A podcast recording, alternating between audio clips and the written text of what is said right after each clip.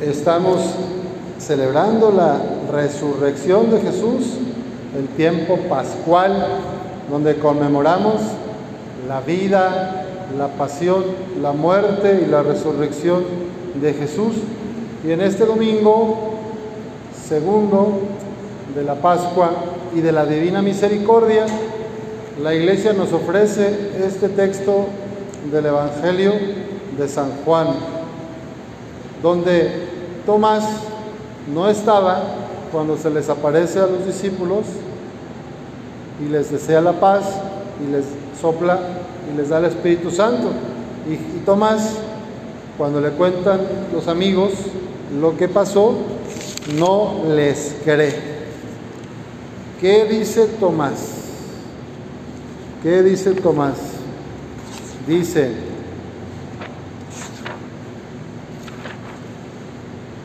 mientras yo no vea en sus manos la señal de los clavos, y si no meto mi dedo en los agujeros de los clavos, y no meto mi mano en su costado, no creeré.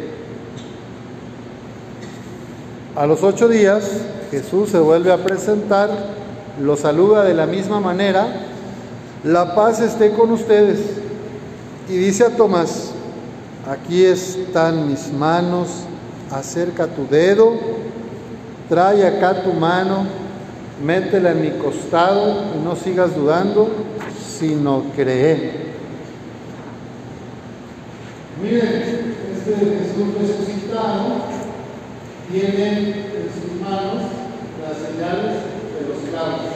Acá en su pie también. ¿Cómo lo ven?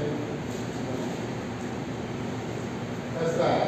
Lo que no lo vemos es el costado porque trae una lista de resurrección, pero, pero ahí estaría el costado. Entonces, el mismo resucitado, el Jesús que vence la muerte, es el crucificado. El crucificado y el resucitado son Jesús. Y San Juan termina diciendo, otros muchos signos hizo Jesús en presencia de sus discípulos, pero no están escritos en este libro. Se escribieron estos para que ustedes crean que Jesús es el Mesías, el Hijo de Dios, y para que creyendo tengan vida en su nombre. Ahora, ¿cuál es la vida que tienen en nombre de Jesús? Crucificado, resucitado. Los cristianos. La primera lectura de los Hechos de los Apóstoles nos da una pista de cómo es la vida en Jesús, cómo es la vida de la persona y de la comunidad que se pone en, los, en las manos de Dios y que busca la voluntad de Dios, que quiere vivir lo que Jesús enseñó y lo que Jesús vivió. Pues dice aquí que esta primera iglesia, en los primeros días de esta comunidad, los bautizados eran constantes en escuchar la enseñanza de los apóstoles, en la comunión fraterna, en la fracción del pan y en las oraciones. Toda la gente se llenaba de asombro al ver los milagros y prodigios que los apóstoles hacían en Jerusalén. Todos los creyentes vivían unidos y lo tenían todo en común. Los que eran dueños de bienes o propiedades las vendían y el producto, las ganancias eran distribuidas entre todos según las necesidades de cada uno. A nadie le faltaba nada. Diariamente se reunían en el templo y en las casas partían el pan y comían juntos, con alegría y sencillez. Signos de la resurrección, la comunión, compartir el pan, la alegría y la sencillez. Por eso Jesús saluda a sus discípulos, la paz esté con ustedes. Podemos preguntarnos cómo estas lecturas me hacen reflexionar a mí sobre mi propia vida. si creo que Jesús está vivo en mí y en los demás, y si me estoy conduciendo, como vemos aquí, que vivían los primeros creyentes.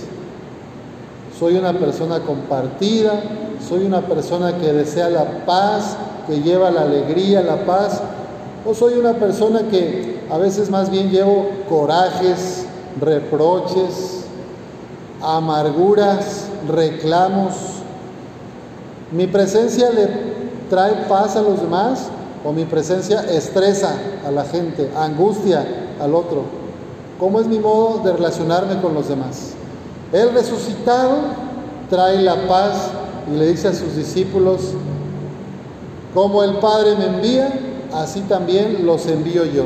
Y hoy Jesús los llama a ustedes, me llama a mí, nos llama a todos los bautizados para hacer una iglesia en salida, que no se queda en la oscuridad de la sacristía, empolvándose, sino que va al encuentro de los que están sufriendo en nuestro barrio, visitando a los enfermos, consolando a los tristes, a las viudas, a los huérfanos.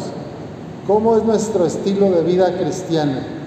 De estar encerrados en la sacristía, detrás de la puerta, por miedo, por vergüenza, o somos personas que expresamos nuestra fe, que compartimos nuestro pan con los demás.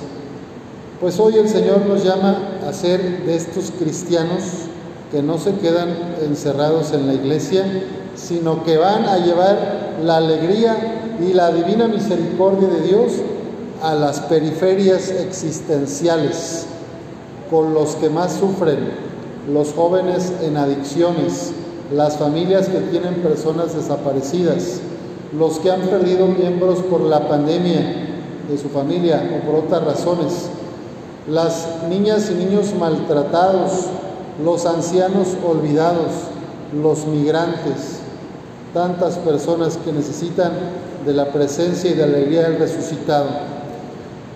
Porque ustedes tienen fe en Dios, Él los protege con su poder para que alcancen la salvación y por eso alégrense, dice San Pedro en la segunda lectura, alégrense aun cuando ahora tengan que sufrir un poco por adversidades de todas clases, a fin de que su fe, sometida a la prueba, sea hallada digna de alabanza, gloria y honor el día de la manifestación de Cristo. Porque la fe de ustedes es más preciosa que el oro y el oro se acrisolan por el fuego. A Cristo Jesús no lo han visto y sin embargo lo aman. Al creer en Él ahora, sin verlo, se llenan de una alegría radiante e indescriptible. Y esta es la meta de la fe, vivir en la consolación del resucitado para salvación de toda la comunidad, no solo mi salvación, sino para que yo lleve esta luz de la resurrección que está en el Cristo resucitado, en el cirio pascual representado, que tú seas un fuego que enciende otros fuegos, una luz que ilumina las tinieblas en el mundo. Que nuestra Madre Santísima, la Virgen de Guadalupe, nos ayude a abrir el corazón y a dejarnos conducir por el fuego del Espíritu Santo para llevar la misericordia de Dios a los demás. Que así sea.